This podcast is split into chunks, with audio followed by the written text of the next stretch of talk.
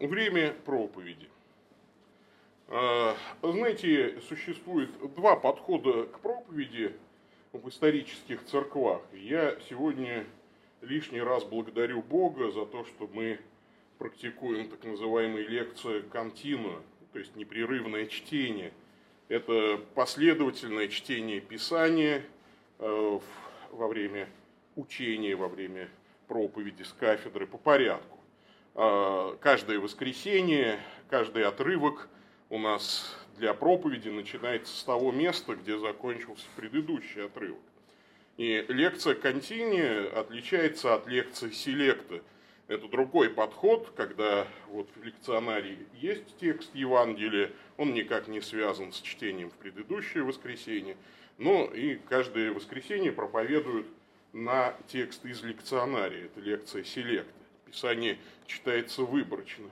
И мы знаем, что эти две традиции существовали испокон веков. Ну, например, э, э, патриарх Константинопольский Иоанн Златоуст практиковал лекция континью. То есть вот он э, проповедовал каждое воскресенье на текст, который вот шел последовательно, абзац за абзацем по книгам Библии. И я благодарю Бога за то, что он дает мне вот дерзновение подражать святому Иоанну Златоусту, потому что иначе я бы не решился проповедовать на тему, на которую сегодня э, написал нам святой апостол Петр. Мы проповедуем по первому посланию Петра, и вы помните, что Петр продолжает рассуждать о нормах святого поведения. Вообще, послание Петра удивительно – все начинается с того, что людям вот очень плохо, люди в гонениях, люди в страданиях. И апостол Петр э, утешает их довольно своеобразно, как сказали бы современные психиатры или психологи. Э, вот. Он совершенно не копается в их детстве, он э, не советует им больше полюбить себя, он не советует им ну, как-то простить себя или еще как-то. Э, вот, что сегодня модные советы давали бы, да, там, он не проводит сеансов психотерапии, он говорит, вот вам плохо живется во враждебном языческом окружении, пожалуйста, э, вот вам рецепт, э, живите свято, чтобы ваша добродетельная жизнь была видна язычникам. Это самый главный путь для того, чтобы что-то изменилось в вашей жизни. И продолжая рассуждать о нормах святого поведения, а, апостол Петр смещает сферу своего пристального внимания на семью, брак между мужчиной и женщиной. Не на семью вообще.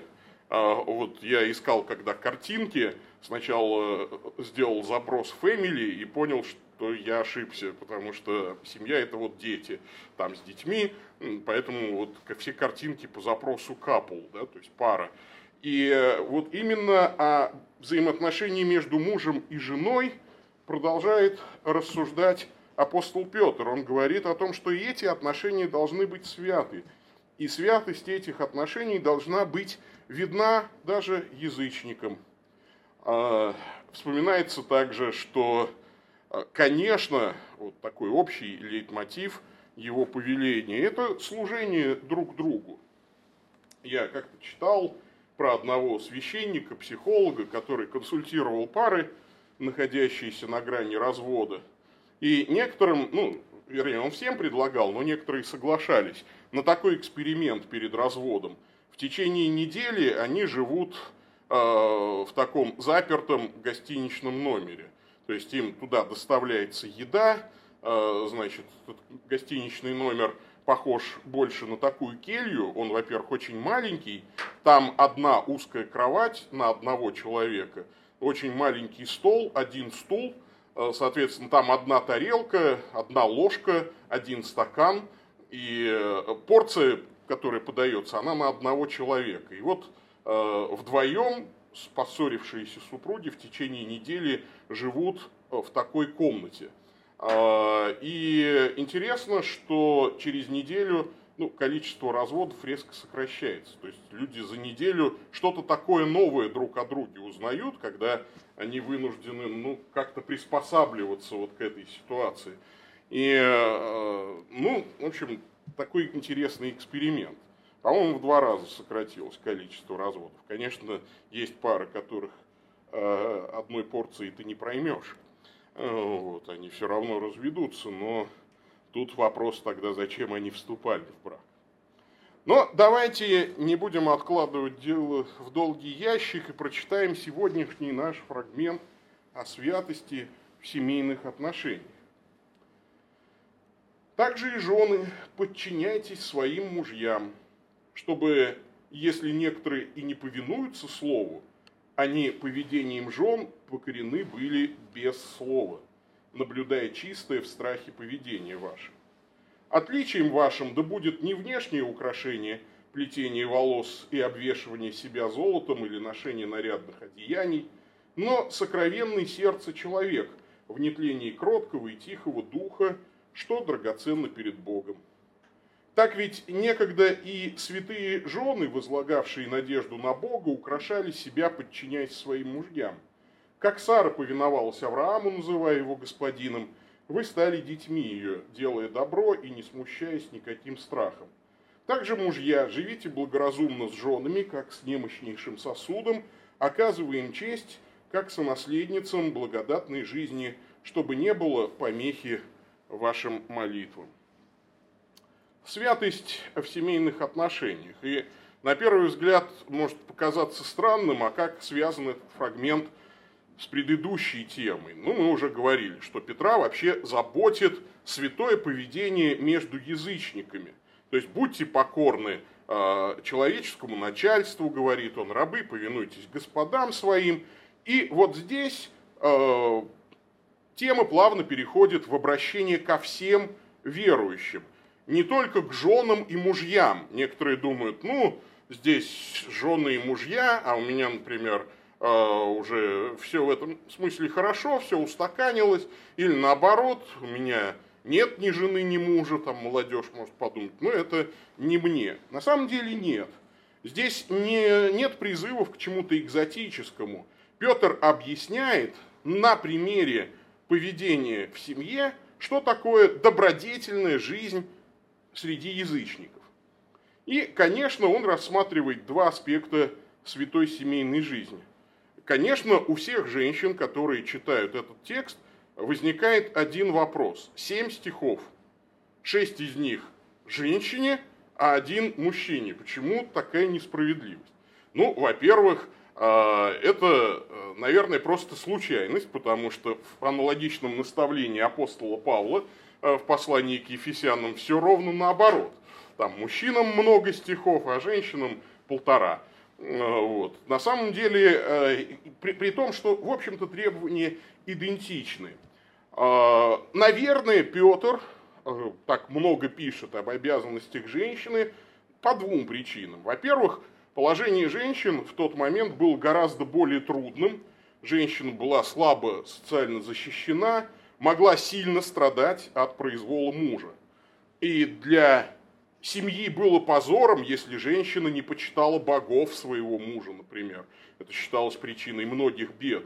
И, несомненно, это привносило много боли в жизнь женщины-христианки, потому что э, Петр вообще здесь э, на самом деле, если мы приглядимся, и чуть позже мы увидим, он описывает ну, такую страшную ситуацию, э, то на самом деле один супруг верующий, а другой нет.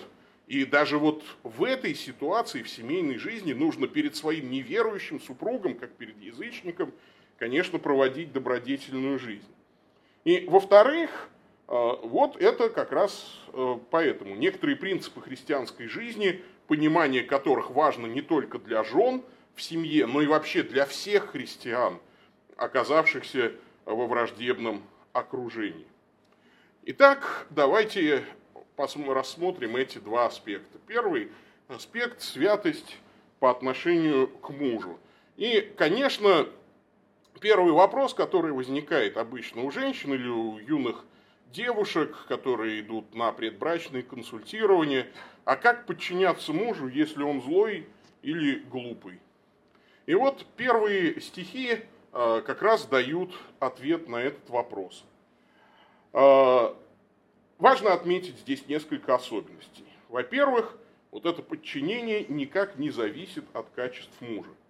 То есть даже если муж, написано, не покоряется слову, то есть он является либо человеком совершенно неверующим, ну, кстати, вступить в брак с неверующим э, Писание нам запрещает, и Бог запрещает вступать в браки с неверующими, но бывало так, что вот, люди уже были в браке и уверовали, и вот мужья не покоряются слову. Они либо неверующие, либо верующие лишь формально.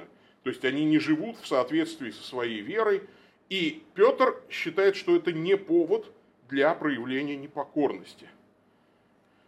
А, и, конечно, тут первый же вопрос, а как быть, если подобный муж требует от христианки чего-то противного Божьим заповедям?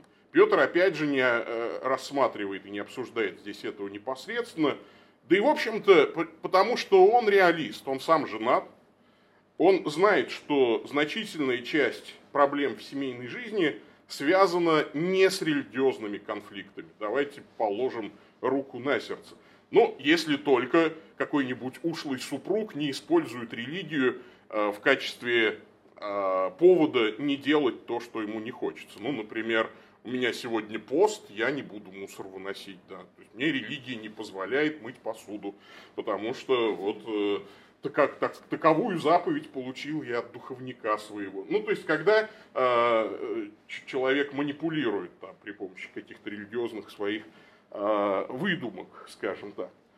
И, конечно, здесь есть э, такое предыдущее обращение к рабам, уже содержит некий намек – что за похвала, если вы терпите, когда вас бьют за проступки? А, да, то есть, э, вот раба редко бьют за то, что он хорошо исполняет свое а, предназначение. Но Петр советует рабам повиноваться даже суровым господам. И вот здесь поведение жен описано как чистое, что, конечно, несовместимо с дурными поступками.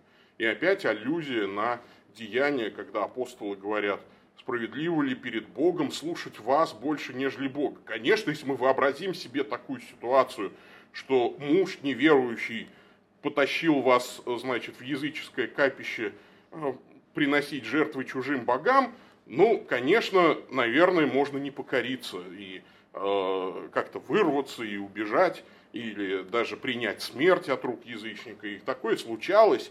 Но Петр эту ситуацию совершенно не рассматривает, конечно, потому что он знаете, что большинство конфликтов не из-за этого. Большинство конфликтов из-за банального нежелания подчиняться. А второе возражение, обычно вот тоже юные девушки э, часто выдвигают, а что делать, если муж не злой? Так-то, в принципе, он человек нормальный, ну просто глупый. Обычно вот этот вопрос задают девушки, которые еще не вступили в брак, и, на мой взгляд, это довольно любопытный симптом любопытный пессимизм в отношении брака у современных девушек наблюдается. Ну, во-первых, странно, что вы тогда за такого готовитесь выйти замуж. Ну, то есть, зачем вы тогда вообще пошли за него? А, ну, вот так получилось, говорят, например. И на первый взгляд, ну, все правильно. Следуя за глупым мужем или подчиняясь его глупым решениям, вроде бы ничего хорошего не достигнешь. Хочется взять власть в свои руки. И думается мне, что Петр дает несколько ответов на такое переживание. Во-первых, Петр говорит, а вы подчиняетесь вовсе не для того, чтобы у вас как-то все стало лучше. Кто вообще сказал, что у вас вот в жизни все должно стать лучше? Цель вашего подчинения – приобрести мужа для Бога. Ну или в данном случае сделать его умней. Вы а, хотите сделать его умней, подчиняйтесь. Потому что тогда вы передадите как бы дело Богу, а Бог уже будет с ним разбираться. Такое приобретение мужа для Бога происходит без слова, раз уж он слову не покоряется. Вот, то есть, вы сами себе как бы противоречите. Вы говорите, что муж у вас глупый, слов не понимает, слову не покоряется даже если я Слово Божие ему цитирую, а он все равно не слушает. Тогда с чего вы решили, что при помощи слов или вашего неповиновения, или вашего бунта вы его сможете убедить? никогда не сможете. Он слову не покоряется. Единственная у вас альтернатива – попытаться покорить его Богу без слов. Богобоязненным, буквально вот в страхе, да, чистым вашим поведением. То есть э, поведение жены – это не просто вопрос ее отношений с мужем, это вопрос ее хождения перед Богом, подчинение Богу, доверие Богу, что вообще-то, несмотря на то, что муж у меня дурак, Бог все держит под контролем. Э, вот. И это знание о том, что любящим Бога, призванным по его изволению, все содействует ко благу. И без такого вертикального послушания и доверия Богу невозможно горизонтальное послушание и доверие мужу. Таким образом, боясь Бога, в библейском смысле, соблюдая чистоту, повинуясь, женщина-христианка может оказывать влияние на непокорного мужа, приобретая его.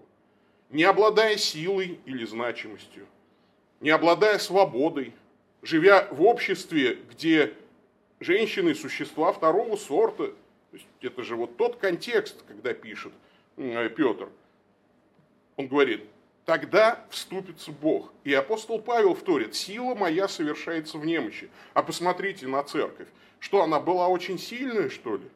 Да она всегда, когда была слабая, только тогда что-то великое э, в ее жизни и совершалось. Когда уповала она не на злато, не на государственную поддержку, а уповала единственно на Бога. Посмотрите, в апостольский век, как мощно действовал Дух Святой. И в этом смысле уместно вспомнить, э, вот, я вспоминаю Александр Трофимович Семченко говорил, когда он был очень богат и э, всячески там э, так знаменитый, ему говорили, купи себе хотя бы пистолет, а лучше заведи охрану, потому что много у тебя врагов и противников. А он, будучи верующим человеком, говорит, пистолет-то я купить могу, не проблема. Но я очень боюсь, что в тот момент, когда я куплю пистолет, Господь охрану снимет свою.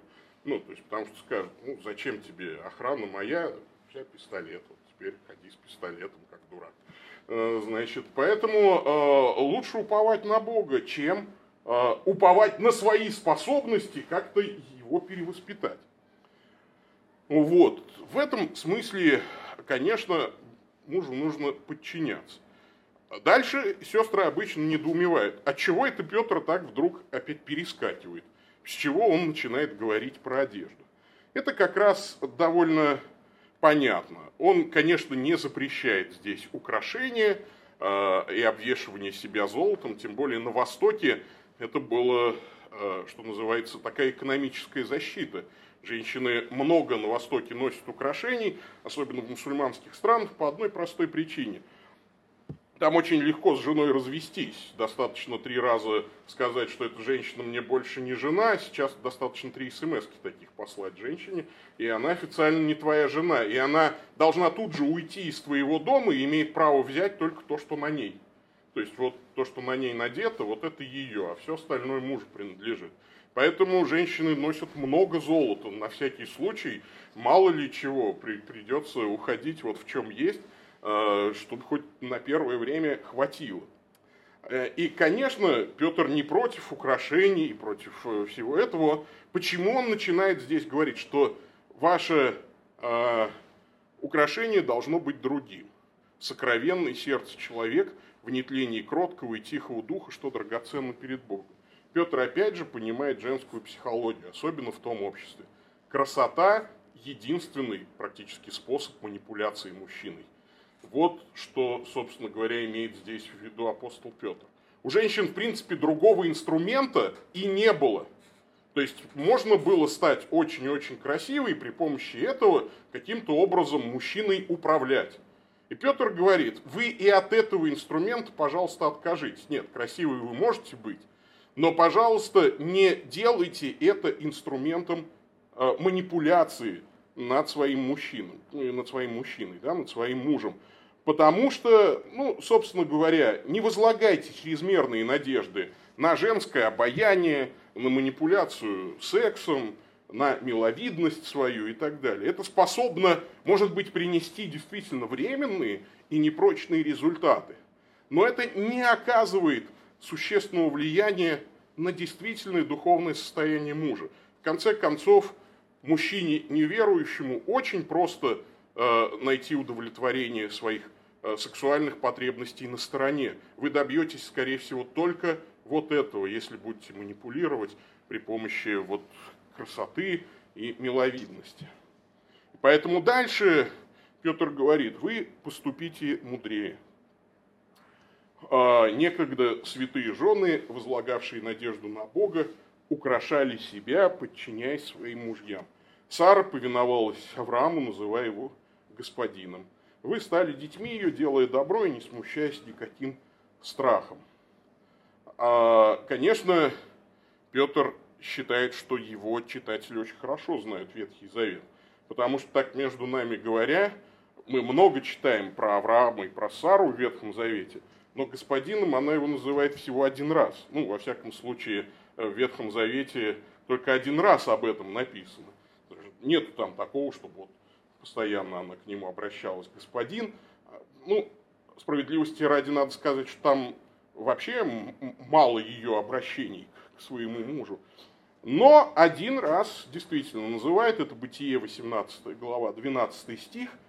И контекст этого текста очень уместен. Петр ожидает от своих читателей знакомства. Аврааму явился Господь э, в виде трех ангелов и сообщил, что скоро у них с Сарой родится сын. Они оба вышли из возраста деторождения. Сара, услышав это, внутренне рассмеялась, сказав, мне ли, когда я состарилась, иметь сие утешение. И господин мой стар. Вот, собственно говоря, единственный раз. Что примечательно, Сара не работает здесь на публику. То есть она не называет его господином публично, она говорит это в себе. Вот это гораздо ценнее, потому что легко на людях, особенно превращая это в шутку, называть мужа, ну там, властелин или еще как-то. А вот внутри себя, в себе это сказать, это гораздо сложнее. Мы не знаем, как обычно Сара называл своего мужа наедине, но она думала об Аврааме как о господине. То есть в ее мыслях звучит не старый хрыч мой, там стар, да, уже не способен иметь детей, а в мыслях своих она называет его господином. А, примечательно, хотя и печально, что нередко мужья требуют от своих жен именно внешних знаков почтения на основании этого текста. Но здесь приведено не руководство для этикетных формул э, и, или там в смысле внешних каких-то обращений. Здесь речь идет именно о внутреннем состоянии. Потому что внутреннее выскакивает как шило из мешка. И оно как раз проявляется в жестах, в мыслях, в интонации, в выражении глаз, в чем-то еще. То есть женщина может внешне-то послушаться, но при этом закатить глаза и опять дебил что-то там просит, значит, опять вот он что-то удумал. А вот э, Сара как раз вот является нам образец вот такого внутреннего состояния. Основное требование к внутреннему состоянию святой жены – это подчинение мужу таким образом и уважение к нему. Уважение. Это важно. Только таким образом мужчина может ощутить, что его любят. Если его уважают и ему подчиняются. Вот такова святость по отношению к мужу. Ну и, наконец, святость по отношению к жене. Обязанности мужей описаны всего в одном стихе. Кажется, что это бездарно мало. Вот. Но размышляя о значимости применения седьмого стиха, каждый тут узнает что-то значимое для себя. А, мы также должны признать, что замысел для нашей жизни а, заключается не в движении к наиболее комфортному состоянию, но к деланию добра в страхе Божьем. И вообще Ситуация-то какая? Я не устаю это твердить на каждом предбрачном консультировании. Если вы вступаете в брак для того, чтобы легче было вам, то просто расстаньтесь прямо сейчас. У вас ничего хорошего никогда не выйдет. Вступать в брак можно только, если вы хотите послужить своему супругу или супруге. Если вы хотите их жизнь сделать лучше, и если вы хотите вместе служить Богу более эффективно, чем вы служите Богу поодиночке. Без этого незачем вступать в брак. Вот просто незачем, потому что ваш брак будет, скорее всего, несчастлив и быстро распадется. Потому что все же эгоисты, все же ждут, когда, наконец, им что-то перепадет. И не думают о совместном служении Богу или о служении супругу. А когда нам чего-то не дают, чего мы хотим, мы от этого, конечно, очень легко отказываемся. Таким образом, Петр продолжает свою речь и говорит, также мужья, живите благоразумно с женами, как с немощнейшими сосудами. И здесь повелений на самом деле тоже несколько. Во-первых, живите благоразумно. Что это значит? Буквально в переводе с греческого «живите вместе по знанию». Петр намекает на хорошее знание мужчинами Божьего Слова. И вот здесь, если вы муж христианин, то ваша первая обязанность хорошо знать Божье Слово. Безукоризненное знание Писания. К сожалению, большинство мужей в христианских семьях этим пренебрегают. Библию с детьми читают только женщины, мужчины заняты, они вообще никогда не читают Библию, с женой тем более не читают Библию. Здесь не говорится о таком менторском наставлении, но хотя бы просто вместе почитайте и помолитесь. И, конечно, жена должна знать, к кому обратиться в случае чего с вопросом. Не все же к священнику бегать. И поэтому даже апостол Павел пишет, если женщина хочет чему-то научиться, пусть не идет в Google, да, а значит, не бежит к священнику, а спрашивает у мужа своего в первую очередь. А если муж говорит, да что я не знаю, поди погугли, э, это означает, что он очень плохо, как христианин, выполняет свои мужские обязанности. Изучайте Писание вместе с женами. Я серьезно, это святая обязанность мужчины. Некоторые думают, да что за э, колдунство такое, да? что это за суеверие, что это такое, вот будешь э, хорошо знать Писание и с женой его читать, что все проблемы, что ли, семейные решатся? Ну, все, не все, а вы попробуйте. А вы попробуйте. Я часто говорю, ну, слушай, ты даже же не пробовал. Ты попробуй, а потом будешь уже аргументированно говорить. Причем не завтра, а через пять лет с тобой поговорим. Давай пять лет вот регулярно с женой вечером читай Библию и посмотрим, что изменится. Я вам свидетельствую, что в 100% случаев меняется все. Вот в 100% случаев меняется все. В 100. Нет исключений. Второе. Щадите женскую немощь, говорит апостол Петр. То есть э, жена вам должна быть дороже, чем что бы то ни было, да, вот здесь на земле. И Петр называет здесь женщину слабейшим сосудом. А, слово астенея здесь вот используется однокоренное. То есть э, особенность нашего мышления по отношению к женщине, на это намекает Петр. То есть э, слово означает человека очень больного и крайне ослабленного. Некоторые мужья тут же хохочут и говорят, вот Петр велит э, относиться к жене как к больной. Э, она же и есть больная, что же с нее взять-то там? На голову, на всю, конечно, немощный сосуд. Вот вместо головы какой-то немощный сосуд у нее прям. И это неправильно, ну то есть это уже вот называется сарказм. А, это, ну, Петр-то на самом деле говорит, относитесь вот к женщине, но вот как будто бы она лежит при смерти. Вот если бы ваша жена лежала при смерти, надеюсь, вы как-то бы, ну, по-другому, наверное, себя вели. Вот вы все время считаете, что вот она вот такая. То есть поведение должно быть трепетным, щадящим и добрым. Относитесь к ней вот как к больной, который вот может вот-вот умереть. И, конечно, это означает, что вы, опять же, ответственны за ее духовное здоровье. А, то есть э, делайте ее более здоровой, щадите женскую немощь. Далее. Оказывая ей честь. Оказывая им честь. И вот здесь по-гречески, к сожалению, есть один нюанс, который очень редко передают переводчики, хотя его передать очень легко. В синодальном тексте его нет, и даже у Кассиана его нет. Здесь пропущен союз «и». Вот здесь. Оказывая им честь, как и сонаследницам благодатной жизни. Что еще раз показывает, что Петр рассматривает ситуацию, когда жена у вас неверующая. То есть вы даже к неверующей жене должны относиться как к сонаследнице благодатной жизни.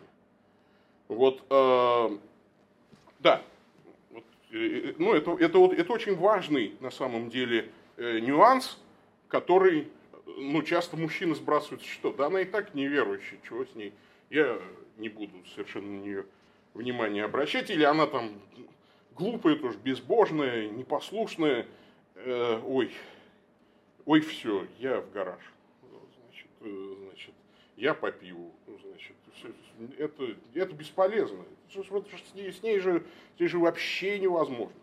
А Петр говорит, нет, нет, ты погоди в гараж. Ты попробовал хоть раз оказать ей честь, как сонаследнице благодатной жизни. Слово «тимен» – честь, конечно, может служить намеком на то, что жену, на жену необходимо тратить деньги. Вообще, этот глагол «тимао» часто апостол Павел, например, использует в значении платить зарплату. Ну, когда он говорит «почитай родителей своих», это значит, что вы должны материально обеспечивать своих престарелых родителей когда Павел говорит, что достойно начальствующим пресвитерам должен оказывать сугубую честь, он имеет в виду платить ей, им, э, им ей говорю, э, платить им, пресвитерам, ну, зарплату хорошую, двойную желательно, по отношению, по, по сравнению с теми, кто плохо пресвитерствует. Так вот, и здесь, оказывая ей честь, то есть, конечно, в первую очередь восполняя ее реальные нужды – и если вы не восполняете материальные нужды своей жены, рано или поздно это сделает кто-то другой. Это такой простой закон жизни. А, но, конечно, не только о материальных нуждах говорит здесь Петр. Очень просто, если сказать, то мужчина должен к жене относиться не хуже, чем он относится к ценному автомобилю да, или к навороченному компьютеру. Ну, вот мне с автомобилем не очень понятно, а с компьютером очень понятно. Дорогой компьютер. Так, вот, вот не надо его царапать, не на, вот не надо, не трогай, пожалуйста, вот то, что действительно ценно.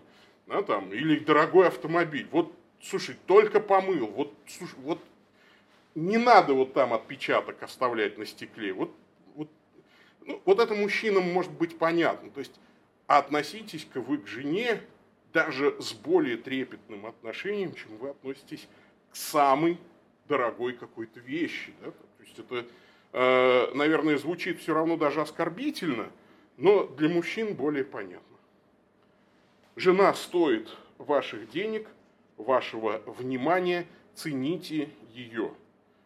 Делайте ей комплименты, всеми способами давайте ей почувствовать свою ценность в ваших глазах цените ее.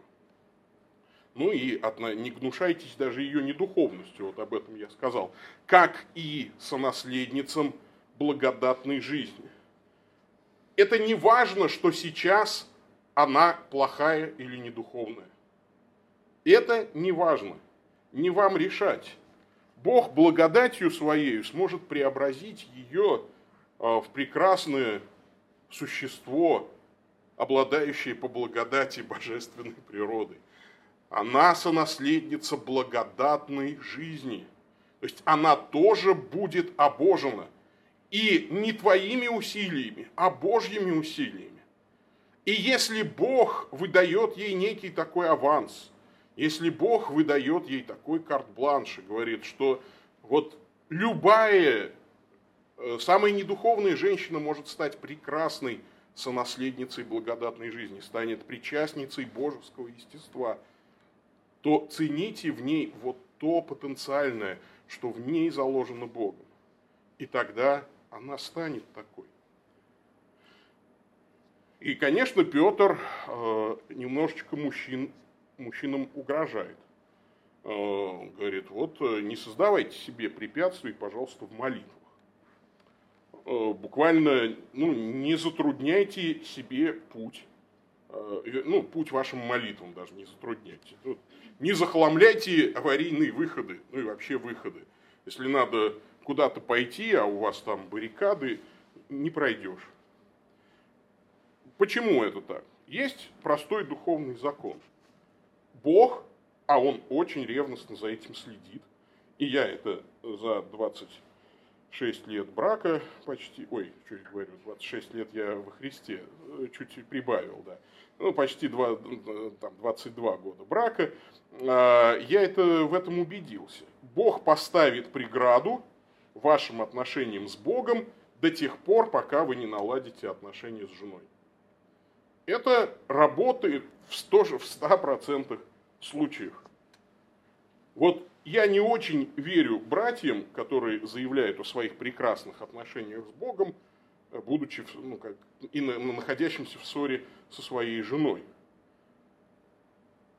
Основное требование к поведению святого мужа – доброта по отношению к жене и вот чтобы не было препятствий в молитвах.